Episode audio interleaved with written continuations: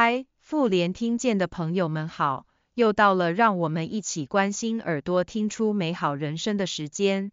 今天的主题是想让大家了解，智慧整合教学是符合大脑学习的模式。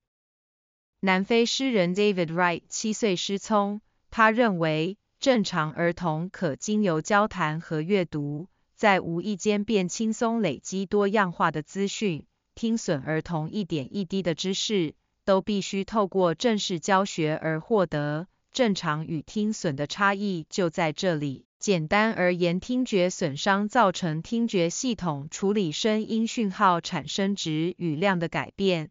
听损者即使戴上辅具，跨听和选择性聆听的能力并未修复，使得听损在多人沟通。吵杂环境中聆听都有力不从心的困扰，而学习中的听损儿童在生活环境中丧失了许多随机学习的机会，而随机学习正是学前儿童主要的学习模式。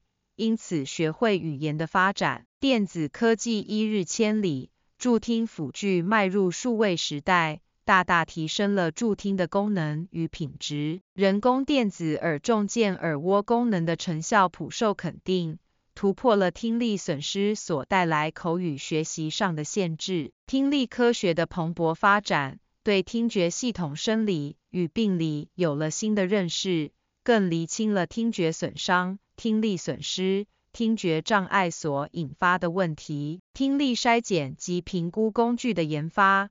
让听损儿在零岁期便能被诊断出，进而使听损早期疗愈从口号变成实际的行动。脑神经科学的精进对智慧有了重新的定义，致使教育者重新审视教学的重要含义，更因而掀起全球教育改革的风潮。这一连串科技发展所带来的新思维、新视野。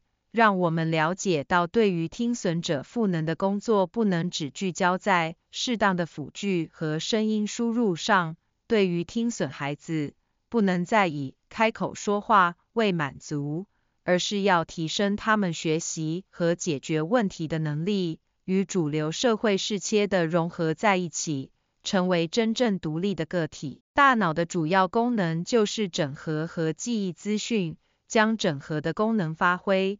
才能达到有效学习和记忆。为此，本会首创智慧整合听语教学，将多元智慧、语文、逻辑、数学、肢体、动作、音乐、空间、自然观察、人际、内省等八大智慧概念应用于听损疗愈和赋能中。建立了有别于以往只重视听和说的教学模式。对于听损者，我们要从个案既有的经验中，找出其听觉和学习的优势能力，设计活动让大脑学习适应新声音，发展沟通策略，提升参与活动的动机，达到有效沟通。在此同时上，可激发大脑产生新的回路。改善生活品质。对于正在发展中的听损儿童，我们则引导其在自然情境中发展多元智慧，进而加强其优势智慧，